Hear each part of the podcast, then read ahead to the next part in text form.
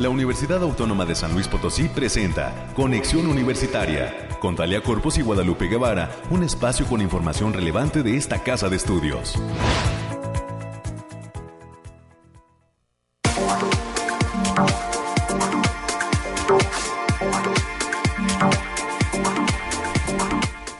Es mañana de miércoles, mitad de semana. Hoy es 16 de febrero del año 2022.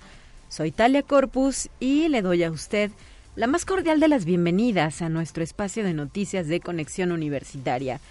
Espero que me permita hacerle compañía a lo largo de la siguiente hora hasta las 10 de la mañana. Tenemos mucho por compartirles sobre lo que sucede al interior de nuestra institución, de la Universidad Autónoma de San Luis Potosí, junto con un equipo integrado además por diversos colaboradores que me van a ayudar en esta tarea. De inicio, eh, pues me gustaría señalar que tenemos eh, líneas abiertas para recibir sus sugerencias y comentarios. Usted nos puede llamar al 444-826-1347 o 48. Esos son los números directos a la cabina de conexión universitaria, donde, por cierto, hoy contamos con el respaldo de Anabel.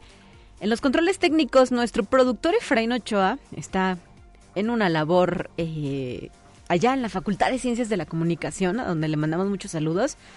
Así es que en la producción el día de hoy me acompaña Guadalupe Guevara, quien eh, pues está desempeñando este papel dentro de eh, Conexión Universitaria. Gracias a las personas que están en sintonía del 88.5 FM, del 1190 de AM en San Luis Potosí Capital y su área conurbada, y por supuesto al 91.9 FM que tiene como sede la ciudad de Matehuala y ofrece cobertura en diferentes espacios del altiplano potosino. Inclusive sabemos que hasta el sur de Nuevo León se escucha esta señal. Así es que, eh, pues quédense con nosotros. Una mañana muy agradable en la ciudad capital. En unos instantes más estaremos revisando las cuestiones climatológicas, pero todo parece indicar que al menos por algunos días nos dará un poco de tregua el frío en San Luis Potosí y pues habrá sol, ¿verdad? Ya como desde el día de ayer comenzó a sentirse.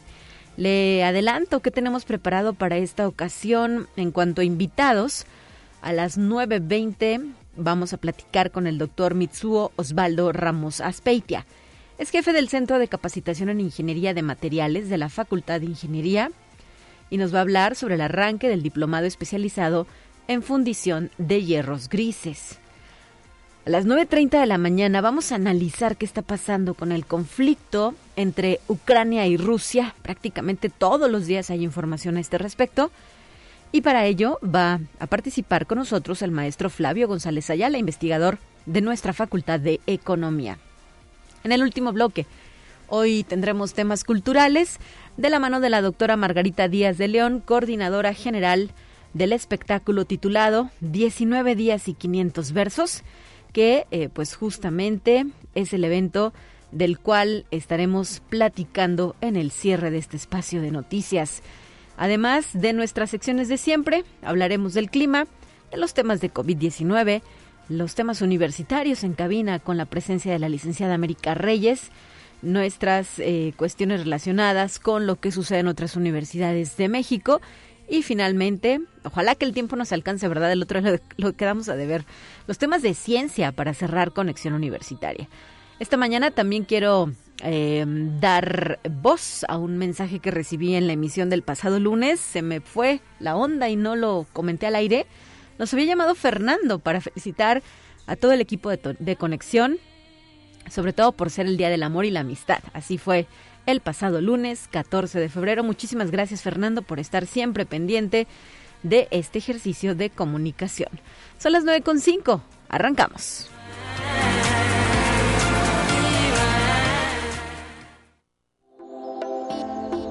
Aire, frío, lluvia o calor. Despeja tus dudas con el pronóstico del clima.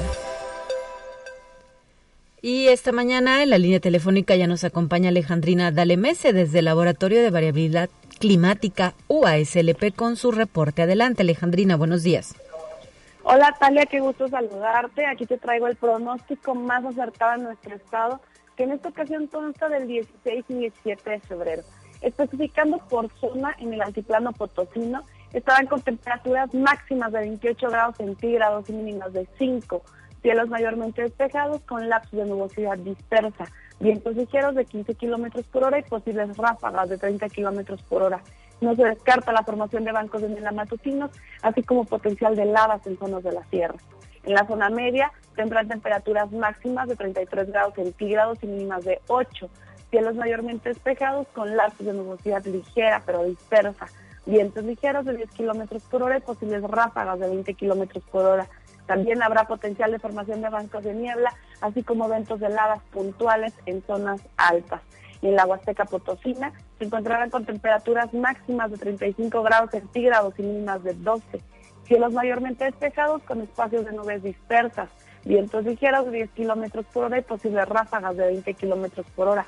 Habrá potencial para la formación de bancos de niebla matutina. En la capital Potosina se presentarán temperaturas máximas de 27 grados centígrados y mínimas de 6. Cielos medio nublados con espacios de sol importantes. Vientos ligeros a moderados de 20 kilómetros por hora y posibles ráfagas fuertes que pueden superar los 40 kilómetros por hora. También se presenta potencial de formación de bancos de niebla matutinos. Y mis recomendaciones para estos días es cuidar el factor de radiación ultravioleta que se encontrará bajo y por lo que se debe considerar que el lunes, perdón, tener, no, tener exposiciones mayores a 35 minutos en horas de mayor insolación, ya que es cuando va a estar más fuerte la radiación ultravioleta. Hasta aquí el pronóstico. Muchísimas gracias, Alejandrina. Seguimos en contacto con ustedes. Saludos hasta el Bariclimo SLP. Gracias, bonita mitad de semana. Igualmente, hasta la próxima.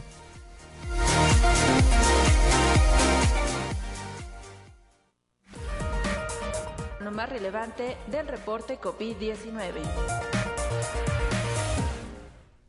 Vamos con la información de COVID-19. Comentar que en Estados Unidos la FDA puso en pausa la aprobación de uso de emergencia de la vacuna de Pfizer contra COVID-19 en niños menores de 5 años. La reunión para discutir la decisión estaba prevista para el día de ayer 15 de febrero, pero fue pospuesta por la FDA debido a la falta de datos referidos a la necesidad de una tercera dosis en el rango de edad desde los seis meses hasta los cinco años. Y la Administración Nacional de Productos Farmacéuticos de China concedió la aprobación condicional para importar el fármaco Paxlovid, un medicamento para tratar COVID-19 desarrollado por la farmacéutica estadounidense Pfizer. Entre las condiciones impuestas por el organismo chino destacan continuar con las pruebas y estudios pertinentes sobre los efectos del medicamento, cumplir las condiciones establecidas por el gobierno y entregar de manera puntual los resultados de las investigaciones. También señalar que el príncipe Carlos de Inglaterra, de 73 años, y su esposa Camila Parker Bowles, futura reina consorte de Inglaterra, se encuentran aislados, esto por dar positivo a COVID-19. Esta es la segunda vez que el príncipe de Gales se contagia y con ello crece la incertidumbre sobre la salud de la monarca Isabel II, pues previamente visitó a su madre en el Palacio de Buckingham. Y por último, la Organización Mundial de la Salud asegura que el mundo puede superar la fase aguda de la pandemia de coronavirus en los próximos meses. La expectativa del organismo es que esta fase aguda de la pandemia termine este 2022 con la condición de que se dé la vacunación del 70% de la población hacia, mediados de este año. Estas son algunas de las notas importantes en torno a COVID-19. Cuando son ya las 9 de la mañana con 10 minutos, tenemos más temas.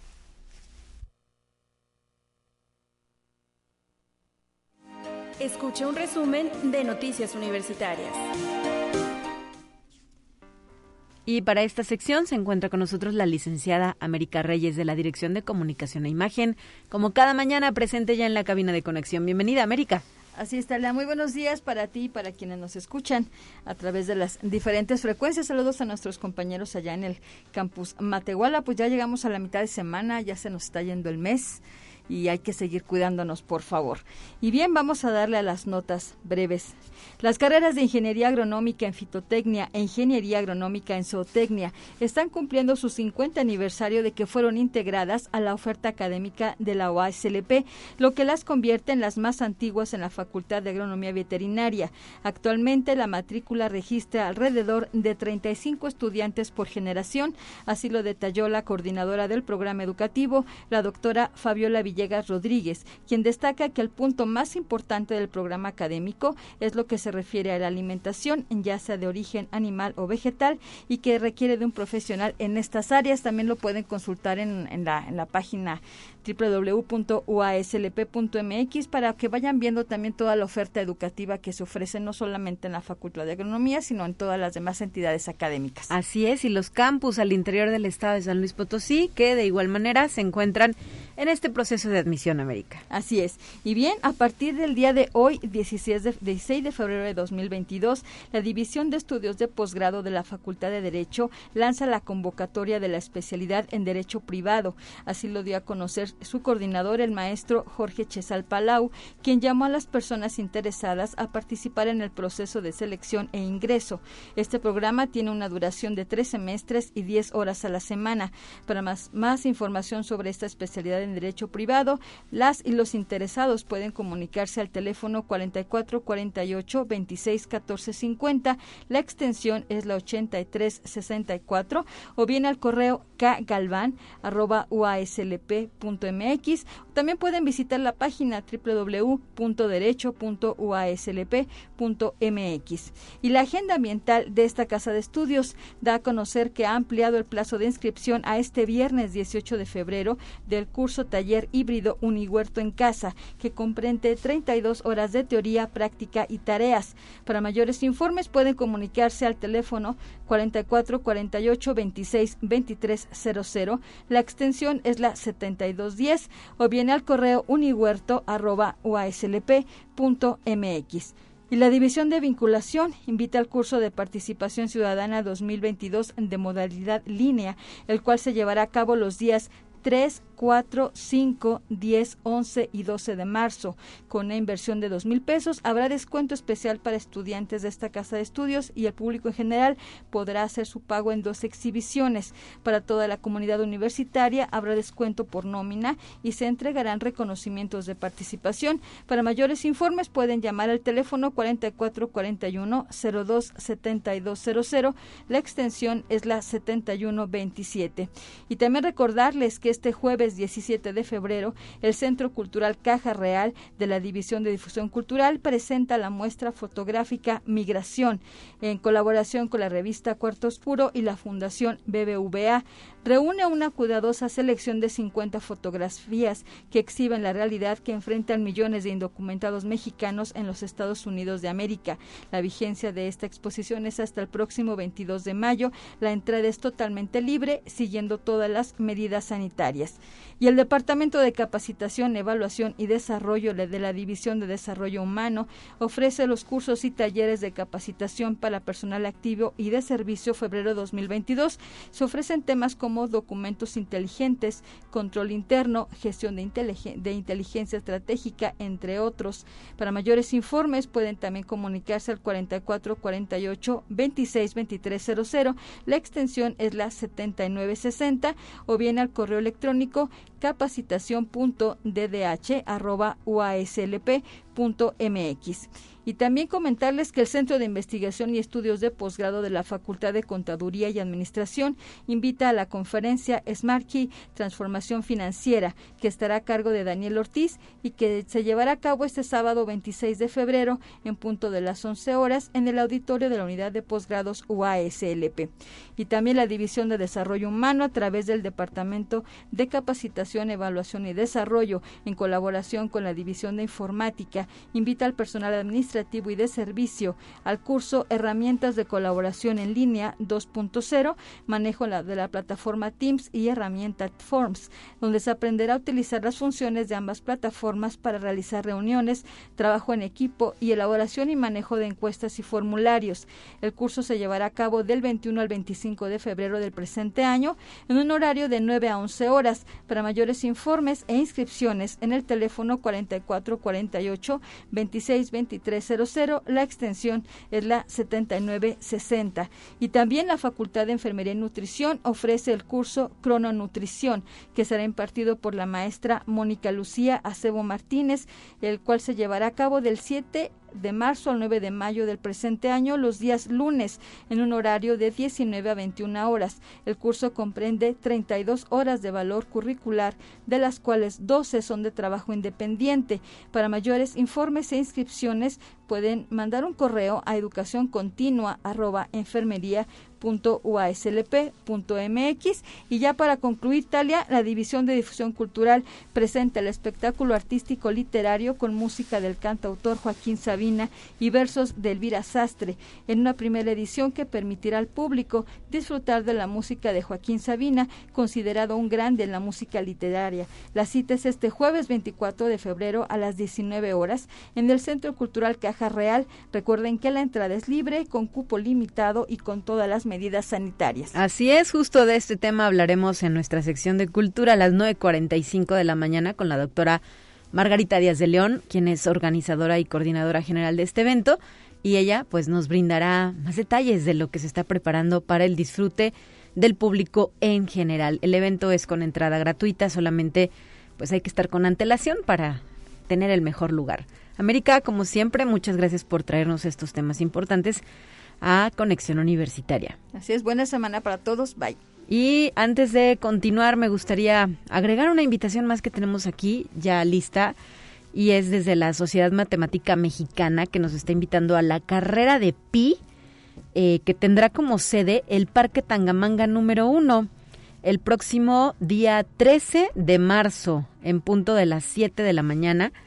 La carrera será presencial y virtual la inscripción tiene un costo de 250 pesos para miembros de la Sociedad Matemática Mexicana y para el público en general de solo 350 pesos. Para mayores informes, los interesados se pueden comunicar al correo andreae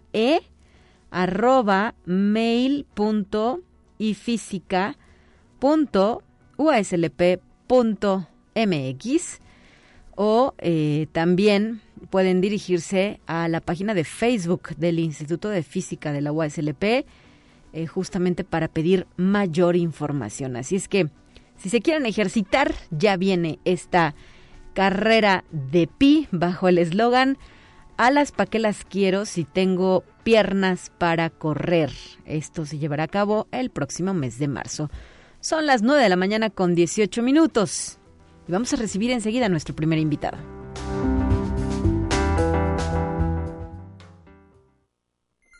Te presentamos la entrevista del día.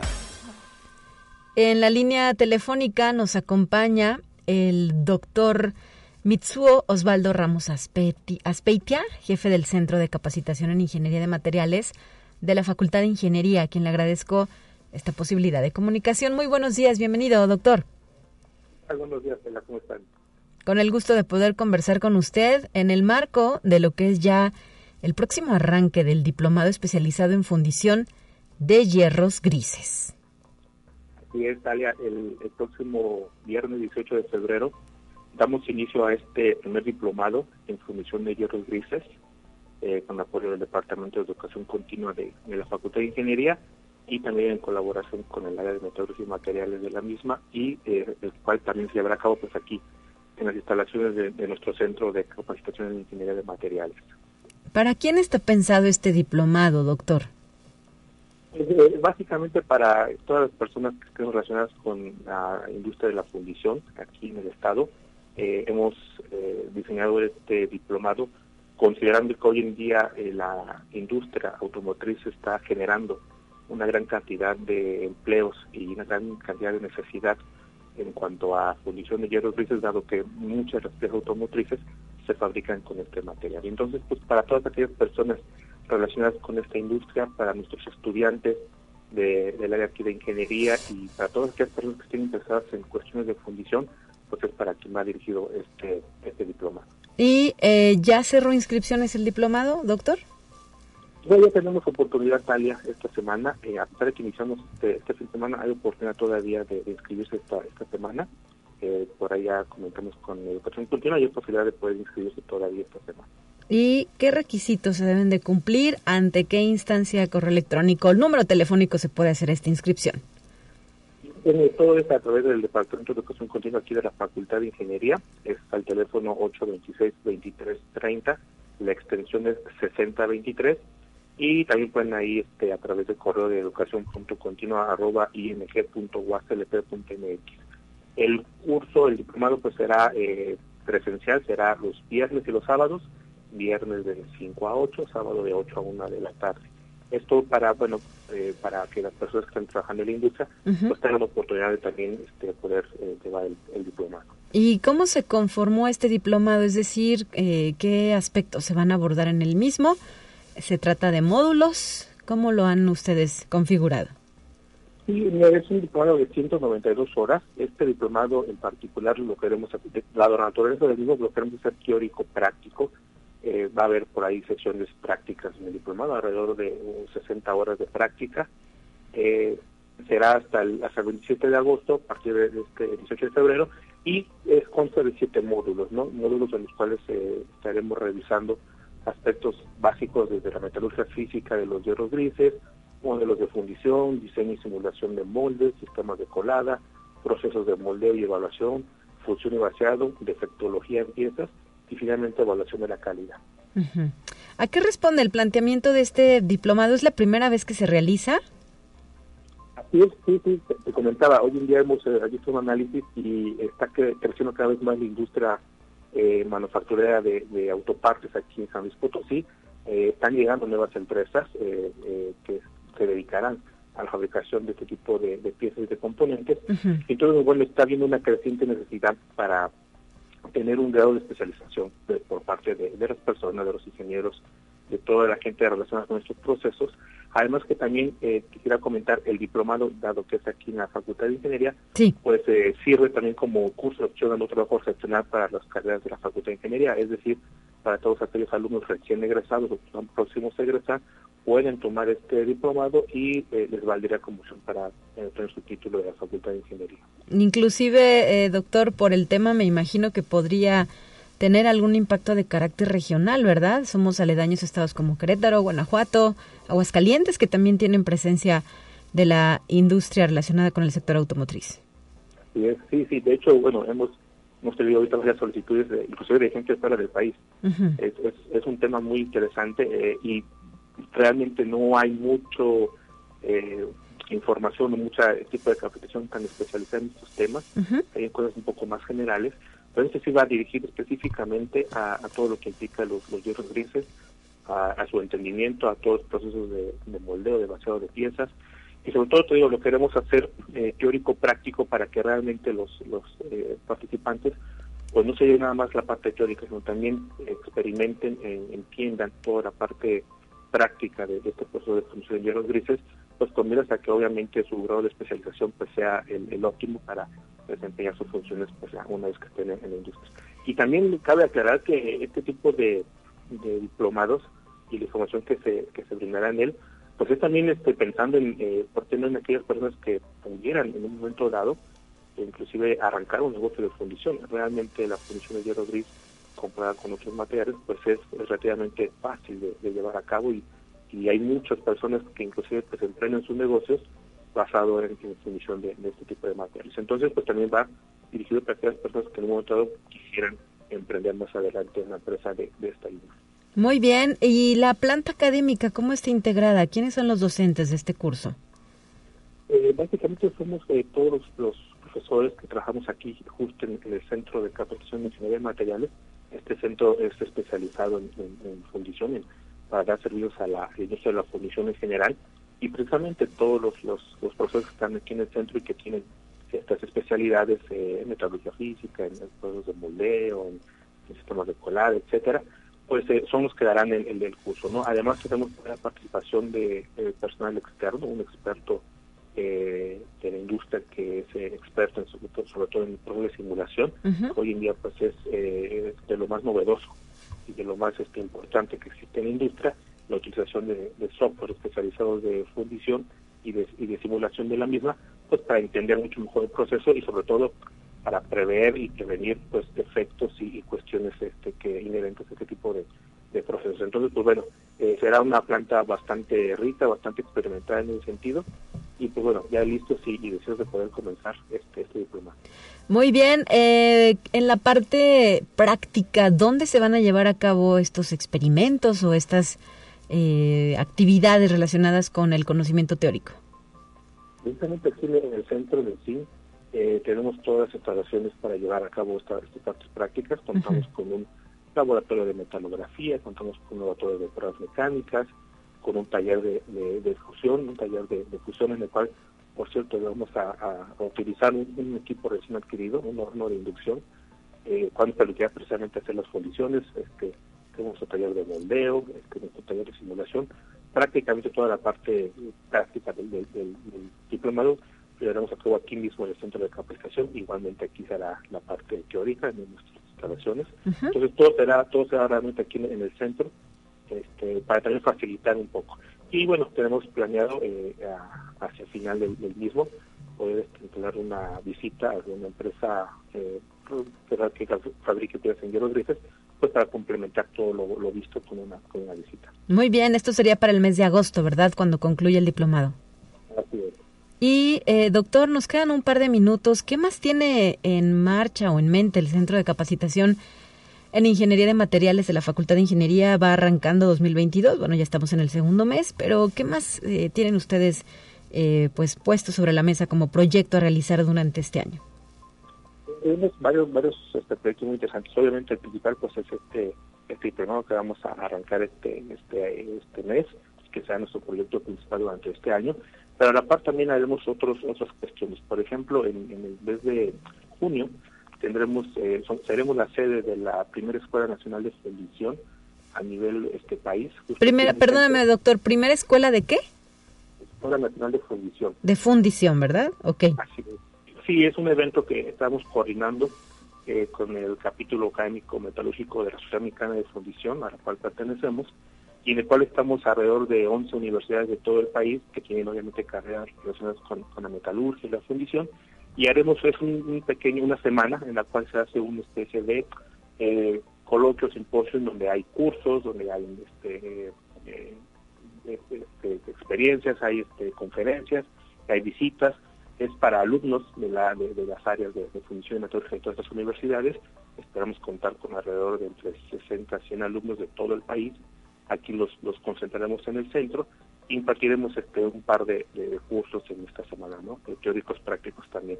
Y será la sede de la primera escuela nacional. Es un evento que se hace localmente en la UNAM y que ahora lo, traeremos a nivel eh, nacional y San Luis Potosí, aquí el centro, pues será sede de la primera este, versión. Este es un evento que se tenía pensado ya hace un par de años, pero debido a la pandemia lo, tuvimos que retrasar porque eh, deseamos que sea presencial y va encaminado a que los alumnos de sexto a décimo semestre de estas carreras pues eh, tengan esta experiencia, este conocimiento y, y, fomentemos más el gusto por estos, por estos temas. Muy bien, y eh, para ello, bueno, platicaremos más adelante para entrar en la profundidad de esta invitación y para hacer eh, pues eco de la misma, ¿verdad? Y que haya una copiosa participación desde San Luis Potosí en este evento que del cual seremos sede.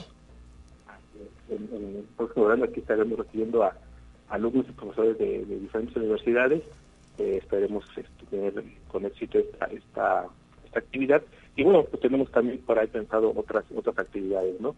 Ah, estaremos también arrancando próximamente eh, un área de microfusión, reactiva un área de microfusión, eh, con la adquisición de algunos equipos de impresión 3D, buscando fomentar también lo que es la fundición de, ornamental, ¿no? joyería, etcétera, también para darle servicios tanto a la universidad como de manera externa. ¿no? Entonces tenemos ahí varios varios proyectos en camino también buscando desarrollar esas, esas áreas.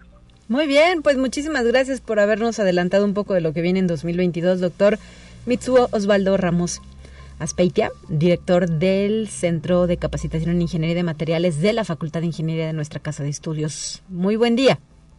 Muchas gracias. Hasta luego. Hasta la próxima, 9.30, tiempo de un corte y ya regresamos con más.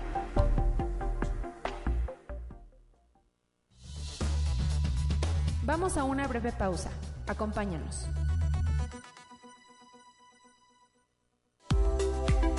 Conexión Universitaria ya regresa con más información. Te presentamos la entrevista del día. Y para continuar esta mañana, agradezco al maestro Flavio González Ayala que nos haya tomado la llamada para platicar sobre un tema eh, que ha estado en las últimas semanas en los titulares de la prensa nacional e internacional, el conflicto entre Ucrania y Rusia, ahora con la intervención de Estados Unidos y otros países europeos.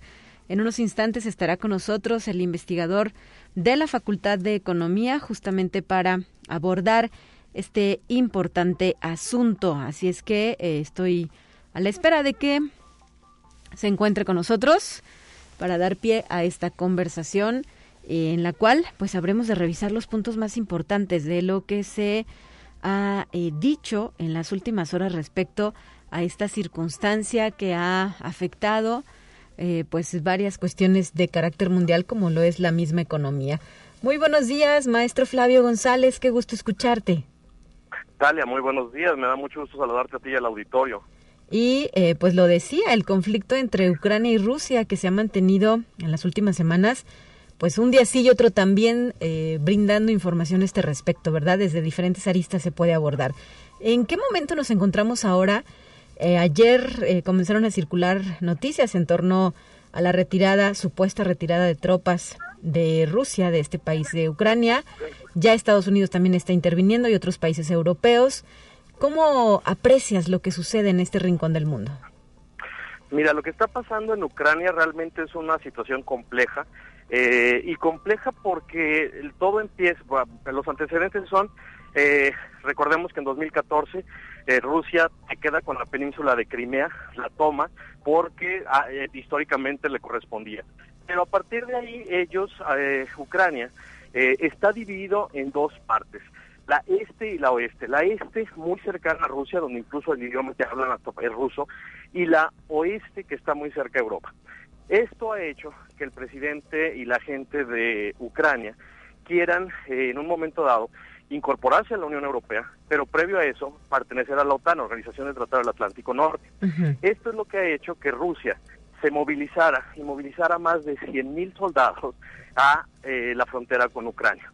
Esto puso en alerta a toda la OTAN y a Estados Unidos para decir que no sucedía, eh, digo que no lo hiciera, que Rusia no, hiciera ninguna invasión. Lo único que Rusia hizo fue hacer presión para que precisamente Ucrania no fuera parte de la OTAN. Y hasta el momento parece que lo está logrando porque en esta semana eh, toda la, eh, tensión empezó a disminuir cuando de la embajada de Ucrania en Londres dijeron que ya la posiblemente quitaban esta petición. Sin embargo, el presidente ucraniano dijo, sí, sí, continuamos. Pero ya con esa posición, lo único que estuvieron logrando fue que, eh, digo, que ya Ucrania, digo, Rusia, dijera que se despliega, que regresa a sus, a sus bases normales y que no van a estar en la frontera. Sí. Pero el gobierno de Estados Unidos ha dicho, de hecho dijo que hoy, miércoles, iba a ser la invasión eh, rusa a Ucrania y que esta invasión rusa a Ucrania eh, pues que podía ser muy delicada y pedía que todos los ciudadanos norteamericanos salieran sí. incluso movió su capital de Kiev a una ciudad fronteriza con Polonia por cualquier cosa que pudiera suceder. Y ahorita incluso México que hay alrededor de noventa y tantas 190 y tantas familias mexicanas en, en Ucrania lo que se hizo fue mover a creo que 82 familias de Kiev hacia esa frontera en caso de que hubiera alguna invasión. La cuestión es la siguiente, mm, veo difícil eh, eh, Vladimir Putin, a pesar de que hizo la presión para que no entraran en la, en la, OTAN, no creo que sea un tonto en el sentido de meternos en una guerra mundial si no mide las capacidades que se tiene. Incluso hubo una alianza con China, lo vimos en la inauguración de las Olimpiadas de invierno, en donde eh, vimos al presidente Vladimir Putin muy cercano a Xi Jinping y en, ya no, es la primera vez, hay una alianza estratégica entre estas dos naciones. Y aún con toda esa fuerza, pues realmente meterse en un conflicto en Ucrania a nadie le conviene en el sentido de guerra. ¿Por qué? Porque, como dijo el presidente Biden, cuando un soldado norteamericano le dispare a un soldado ruso o al revés, este en, la, en el primer momento que se encuentren ahí vamos a estar en una guerra mundial. La cuestión es que todo, o sea, lo que se observa desde lejos es, sí. se ve difícil una guerra, incluso aunque más tarde o mañana hubiera una invasión rusa a Ucrania, Estados Unidos no va a responder con guerra, por algo está evacuando. Lo único que también Estados Unidos está haciendo es preparando a que Rusia no se vaya más lejos de Ucrania y no entre a ninguno de los aliados de la OTAN porque entonces sí sería guerra. Eh, y frente a eso, yo creo que están muy claras las posiciones tanto de Rusia como de Estados Unidos y de, la, y de Europa. Pero el problema es que cualquier pequeña de pequeño detalle o cualquier cosa que se salga de control nos podría poner en un grave peligro a, de una guerra nuclear que ahorita de una guerra perdón mundial que ahorita eso no le convendría a nadie. Y por eso veo la dificultad para entrar en ese tema. Y no se dice eh, maestro Flavio González que las guerras sirven para reactivar la economía. Efectivamente, para allá iba la segunda parte. Mira, sí, las, las, las, las, guerras sirven para reactivar la economía. Y después de grandes recesiones, por ejemplo la del 38, provocó más adelante, digo, perdón, la del 28, 29, generó que en el 38, 10 años después, estuviéramos en la Segunda Guerra Mundial. Las cosas iban más lentas. Ahorita estamos pasando por la pandemia y los estados las economías están mal, sí, precisamente en México, recesión técnica, etcétera, pero también las grandes economías la están teniendo y se reurge una reactivación de la economía. Ucrania parecería que Estados Unidos tiene más urgencia de una guerra que el propio Rusia. ¿Por qué? Porque Estados Unidos, vemos el presidente Biden, que está hablando de la guerra. De hecho, después de los anuncios, vimos cómo subió el precio del petróleo, sí. Eh, cómo varias cuestiones de la bolsa se levantaron, y creo que ya estos anuncios le sirven muy bien al gobierno norteamericano para fortalecer su economía. Sin embargo, creo una guerra a nivel mundial, pues sería la destrucción del planeta por la capacidad de destrucción que tenemos. Pero sí veo eh, guerras focalizadas que en un momento dado sí están buscando hacer alguna. Mira, me llamó la atención que mientras estamos hablando de Ucrania y todo lo que está pasando en Ucrania, la semana pasada el secretario de Estado Anthony Blinken viajó a Australia y en Australia se reunió con los cancilleres de India, Australia, Japón y Estados Unidos. Y estaban hablando del arco no, de, de alianza, donde decía el propio Anthony Blinken, secretario de Estado norteamericano, que era más delicada la situación en Asia-Pacífico que en Ucrania y que necesitaban esta alianza geoestratégica. El análisis que te hago es que en este año entró el Tratado de Libre Comercio más grande del mundo, que fue el RCEP, con China encabezándolo por China, y en lugar de que Estados Unidos respondiera comercialmente, activando el CPTPP, otro tratado, eh, lo que hizo fue responder de forma militar, porque tal parece que Estados Unidos en lo económico y comercial está, está como pasos atrás eh, por cómo le está yendo en la economía y en la pandemia, pero está mostrándole al mundo que él sigue teniendo las armas más fuertes, con capacidad de destrucción, y que ese es su poderío y que no se puede jugar con él, de, al menos en cuestión de armamento. En cuestión económica juguemos un poquito, pero en otra parte está mostrando esa fuerza. Frente a esto, lo único que te digo es sí, yo creo que en algún momento pudiera estallar alguna guerra focalizada en algunas regiones de conflicto, como lo que está pasando en Siria. Creo que está, eh, Donald Trump le traía muchas ganas a tener un conflicto en Irán, eh, ciertas zonas del mundo, pero eh, esperemos, y espero ahí sí no equivocarme, que no la haya de magnitudes o escala grande, porque sería realmente muy complicado salir de ello y las consecuencias serían desastrosas. Por lo pronto, lo que te puedo decir de Ucrania es están las tensiones, disminuyen un poco, el gobierno de Estados Unidos sigue insistiendo en que lo único que anunció Rusia ayer, de que las tropas se retiraban de eh, eh, de la frontera, dijo que nada más era una pequeña maniobra, más no era una maniobra grande, y eh, pues ahí estamos esperando qué pudiera suceder, que esperemos no sea tan delicado como se está diciendo y que no creo que sea llegue a ese nivel. Y maestro Flavio González, en lo que todo esto está sucediendo, uno como ciudadano del mundo preguntaría, ¿y a mí en qué me afecta, no? Por ejemplo, en México, ¿cuáles son las implicaciones de este conflicto de carácter internacional para nuestro país? Entendido el que estamos en una economía globalizada, ¿verdad? De inicio. Mira, cualquier conflicto de ese tamaño, bueno, Desafortunadamente, ahorita, a ver, fíjate, desafortunadamente nos pega en un sentido positivo el alza del precio del petróleo, por ejemplo. Sí. Esa alza del precio del petróleo, pues sube el precio del petróleo y suben los ingresos para nuestro país. En ese sentido, pues beneficia, como dijimos, económicamente va a tener ciertos beneficios porque parte de la industria se reactivaría. O sea, cuando hay guerras se requieren eh, pues construcción de armas, construcción, se requieren muchos, eh, muchos productos para la economía. En ese sentido, toda esa reactivación pues puede beneficiar a México como un socio de Estados Unidos, que es más fácil comprarle a México, porque en otro caso China es aliado de Rusia y difícilmente comprará productos a veces chinos, que ahorita es el que está abasteciendo y que Estados Unidos tiene que considerar esa parte.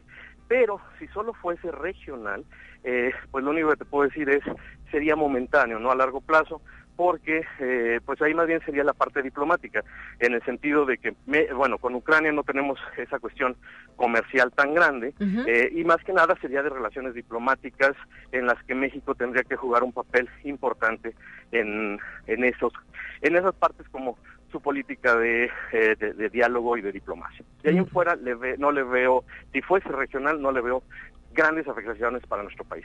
Bueno, pues así las cosas hasta el momento, no sabemos todavía qué va a suceder, pero estaremos atentos al desarrollo de este conflicto entre Ucrania y Rusia. Maestro Flavio González Ayala, docente e investigador de la Facultad de Economía, muchísimas gracias por habernos eh, pues brindado esta información alrededor de un importante tema. Con mucho gusto y estamos a la orden porque la, las, los, los, las, la información va a estar fluyendo conforme a en estas semanas conforme la retirada o continuación del conflicto. Así es. Muchas gracias. Un abrazo a la distancia y feliz miércoles. Muy bonito día, feliz miércoles, gracias. 9 con 43, está lista nuestra siguiente sección y le invito a escucharla.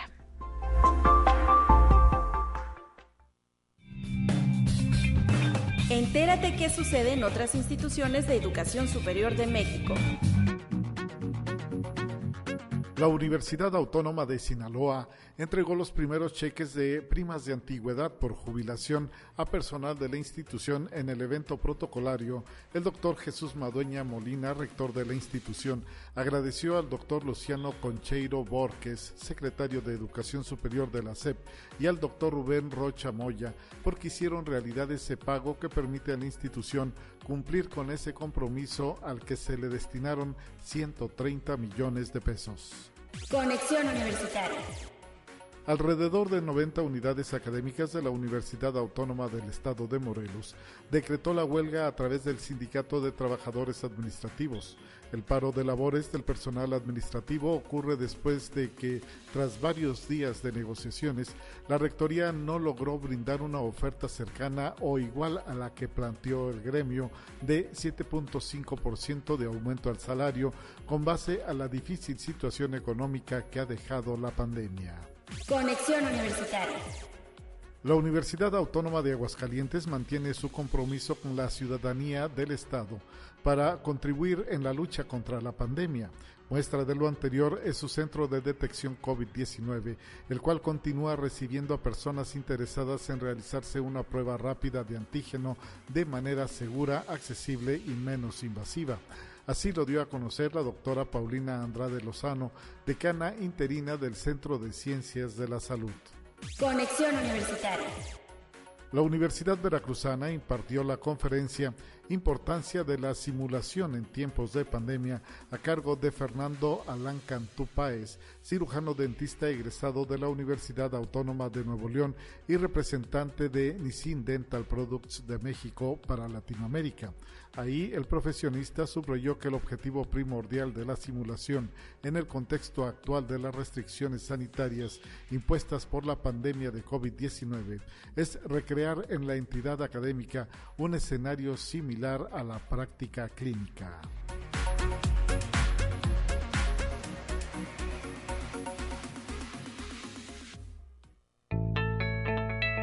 La UNI también es arte y cultura.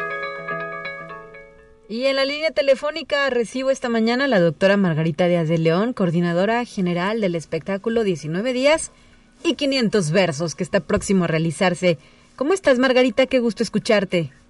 Igualmente, Talia, qué gusto, pues aquí ya iniciando los ensayos y toda la preparación que implica un evento de este tamaño. Entonces estamos pues todas y todos muy contentos de poder recibir a un público maravilloso, como siempre en Caja Real, el 24, febrero 24, jueves 24 de febrero a las 19 horas, para disfrutar la música, que casi las canciones son poema, ¿eh? de Joaquín Sabina, y la poesía de Elvira Sastre, que son dos artistas de una talla internacional, artistas españoles, y que los vamos a poner a dialogar eh, metafóricamente este, en este evento. Así es, los dos, por cierto, de, origen español, ¿verdad? Así es, así es. Margarita, tengo una duda. ¿Este no es el café literario musical o sí lo es?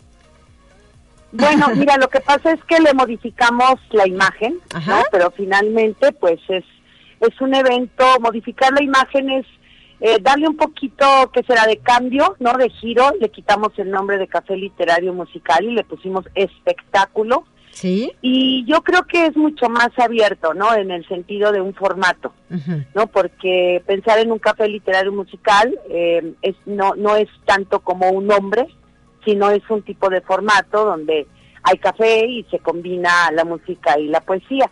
Y ahora lo, lo pensamos en, que era momento, después de seis años y un cachito, de modificar eh, no solo la imagen, sino también el concepto. O sea, tratar de, de, que la música realmente, pues sí se ponga en diálogo con la poesía, sobre todo con cantautores, entonces ahora más que covers, cuando hablemos, obviamente se van a Sabina como cover, ¿no? Pero me refiero a que Sabina es un cantautor. Sí, claro. Entonces esa parte es interesante y bueno, ya vendrán las otras propuestas también con cantautores potosinos. Entonces eh, lo que intentamos ahora es tratar de incluir eh, a cantantes o artistas eh, que usan la voz con la música que sean de creación propia por un lado. Y por otro lado, eh, en la poesía, pues tratar también ya de incluir eh, sobre todo a mujeres poetas jóvenes que están impactando en las redes de una manera espectacular eh, de diferentes países. Entonces, eh, vamos a tratar como de actualizar esto, por decirlo de alguna forma, sí, yo te iba a decir, es, una evolución del café literario musical. Exactamente, así es, lo dijiste perfecto. Pero bueno, pensando en, que va a ser los jueves, ¿no? En la caja real y todo, bueno, pues la gente puede decir, ahí vamos al café. Eh, no sabemos si va a haber café, pero, ¿no? Entonces, eh, ahí estamos eh, Muy bien, bueno, pues será este primer espectáculo, 19 días y 500 versos. ¿Quiénes te acompañan en la Odisea? ¿A quiénes vamos a escuchar y a, y, Mira, ver en, la música, escenario? Eh, padrísimo. En la música, bueno, pues están los músicos sabineros de San Luis. ¿Quiénes Porque son? hay muchos músicos sabineros. Carlos Hernández. Claro, sí. En la voz guitarra. David López en el teclado. Víctor Hernández en la voz. Alejandro Alonso en el bajo, Oscar López en la batería y como invitado especial Hugo Rey. Ah, eh, claro, ex integrante de la Sonora Santanera, ¿no? Exactamente. Digo, más fácil ubicarlo así. Así es. Entonces, bueno, nos da mucho gusto porque hay una sorpresita ahí con Hugo. en la lectura, este, no les doy spoilers para que la Bueno, en la lectura está Marta Márquez, perdón, Mariana Velázquez, Gabriela Alfaro, y Débora García. Eh, en el repertorio de Joaquín Sabina, que no se los voy a dar todo, pero bueno, son los éxitos, ¿no? ¿Quién me ha robado el mes de abril? Sin embargo, la canción más hermosa del mundo, 19 días y 500 noches, que de ahí viene el título del espectáculo, Noche de boda por el Boulevard de los de los sueños rotos y de la poesía, perdón, de Elvira Sastre. Ahí fue un poquito complejo y ahí, bueno, en el guion se tomó el criterio de incluir poesía con la cual ella de alguna forma eh, empezó como a, tener muchísimos seguidores en Instagram. No podemos olvidar que es una poeta que viene de redes. Sí, claro. Y que la editorial la descubre en Instagram. Entonces... Muy eh, joven también, ¿verdad? Muy joven. ¿Cuántos años tendrá Elvira? Más, digo, menos de 40. Sí, por ahí, ¿eh? como 40 máximo, ¿eh? como unos 38 por ahí. Pero empezó a escribir muy joven y empezó en redes. No, déjame, ya, ya tengo aquí el dato, tiene 29 años. Ah, yo ya la estoy haciendo 10 años más grande, ¿verdad? Sí, es Elvira Sastre Sanz, poeta, escritora, filóloga y traductora literaria española. Nació en 1992. Sí, ok, gracias, Talia, por el dato. Pero ahí la cuestión está en que a mí lo que me parece, y creo que mucha gente, y lo ve así, los críticos incluso, es que es una escritora que viene de sus seguidores de Instagram. Realmente quienes la posicionaron en el mundo editorial fue la cantidad de seguidores. Sí. Entonces ahí eh, tomé dos libros, dos poemarios de, de ella, que, que fue los que de alguna forma em, tuvieron más repercusión en, en, redes, que es un libro de Baluarte y la soledad eh, de un cuerpo acostumbrado a la herida. Entonces, em, para que también de alguna manera el público que la sigue o que no la conoce o que apenas si la conoce, vaya reconociendo estos poemas que, que fueron impactando, ¿no? En, sobre todo, no tanto en Facebook, pero sí en otras redes. Muy bien, bueno, pues hay oportunidad de leer un poco sobre Elvira y su obra también antes de llegar a este espectáculo 19 días y 500 versos. 500 besos, imagínate. No, pues qué diría Freud. A ver, tú dale con los 500 besos. Qué padre. Dinos, este, recuérdanos la fecha de realización del evento, el horario, a qué hora hay que estar ahí. Em, y pues la entrada es libre, como cada espectáculo de arte y cultura. Bueno, los esperamos el jueves 24 de febrero, en punto de las 19 horas iniciamos. Les pedimos que lleguen pues un poquito, ¿no? Más más temprano para que estén cómodos también en el inicio. Los esperamos en Caja Real. Y, y bueno, pues imagínate eh, todo, toda, toda todos estos personajes en el sentido de la lectura y en la música, pues estamos en con un equipazo con el apoyo obviamente técnico, ¿no? Y con el apoyo de logística y todo lo que implica, ¿no? Un evento así y bueno, para que la gente disfrute. Excelente, muy bien, doctora Margarita Díaz de León, coordinadora general de este evento. Muchas gracias por traer la invitación a el público de Conexión Universitaria. Esperemos que haya lleno total en la medida de las posibilidades que eh, ofrece o que marcan, ¿verdad?, los lineamientos sanitarios. No, no, no vamos a ver los llenos de antes en cuanto a la cantidad de personas, pero eh, pues sí, seguramente eh, muchos estarán ahí participando de, de este gran ejercicio de carácter musical y literario. Sí, estamos cuidando mucho eso, eh, Talia. Bueno, como en todos lados de la universidad, ¿no? Sí. O sea, de que realmente la, el público se sienta en un, en un espacio higiénico, ¿no? Y en un espacio donde le ponemos mucha atención a, esa prevención, ¿no? Que debemos de tener y a ese cuidado. Entonces, por eso les digo que lleguen temprano, porque ahora no es con boleto de cortesía, que esa es otra cuestión, ¿no?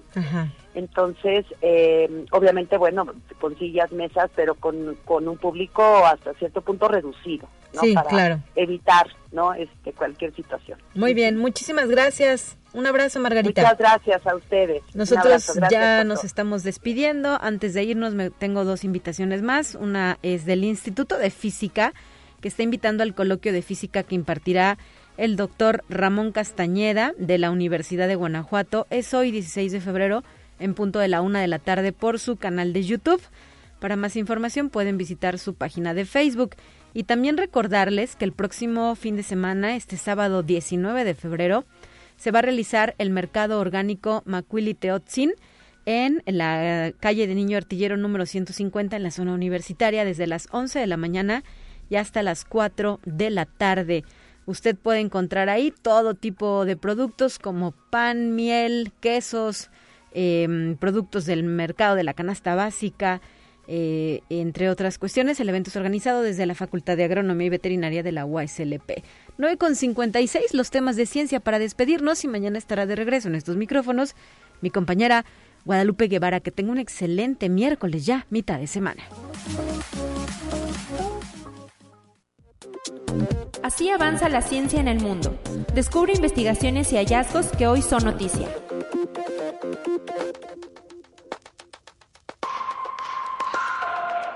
El científico mexicano Héctor Alejandro Cabrera Fuentes, detenido en Miami desde 2020, se declaró culpable en una corte de la ciudad de Miami de cometer espionaje para Rusia desde Estados Unidos.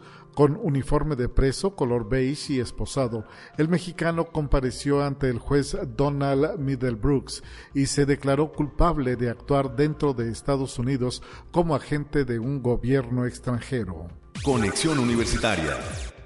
Las especulaciones políticas sobre las tensiones entre Ucrania y Rusia generaron preocupaciones en el mercado de trigo, donde gran parte de la oferta mundial depende precisamente de estos dos países. Esta inquietud se manifestó en un aumento de precios del grano de trigo en hasta un 4.4%, como fue el caso de las cotizaciones de este artículo en la Bolsa de Chicago la semana pasada, según informa la agencia Bloomberg en las opciones de trigo, la volatilidad implica en los contratos para el próximo mes y que saltó del 32% al 48%. Conexión Universitaria. El director ejecutivo de SpaceX, Elon Musk, compartió en su cuenta de Twitter un video que muestra el proceso de desmontaje de su cohete Starship, que actualmente está pasando por sus últimas fases de desarrollo antes del lanzamiento. En el clip se ve una cámara rápida como el prototipo de Starship SN-20 es retirado del extremo superior del cohete y llevado al suelo mediante el uso de plataformas de metal que suben y bajan como una especie de elevador. Anteriormente el proceso de montaje y desmontaje era realizado por grúas. Conexión Universitaria. El grupo de telecomunicaciones de mercados emergentes, Milicom, planea invertir 3 mil millones de dólares en la expansión de sus redes de telefonía móvil y de bancha anda en América Central y Sudamérica durante los próximos tres años, en una apuesta poco habitual de una compañía internacional por los países más pequeños de la región. La empresa, que cotiza en la Bolsa de Nueva York, ya es uno de los mayores inversores extranjeros en los países del denominado Triángulo del Norte.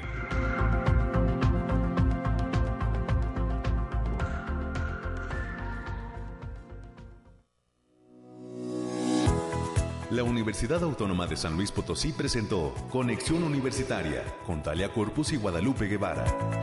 Sintoniza de lunes a viernes de 9 a 10 horas en Radio Universidad 88.5 FM y 1190 AM en San Luis Potosí. En el 91.9 FM con cobertura en el Altiplano Potosino.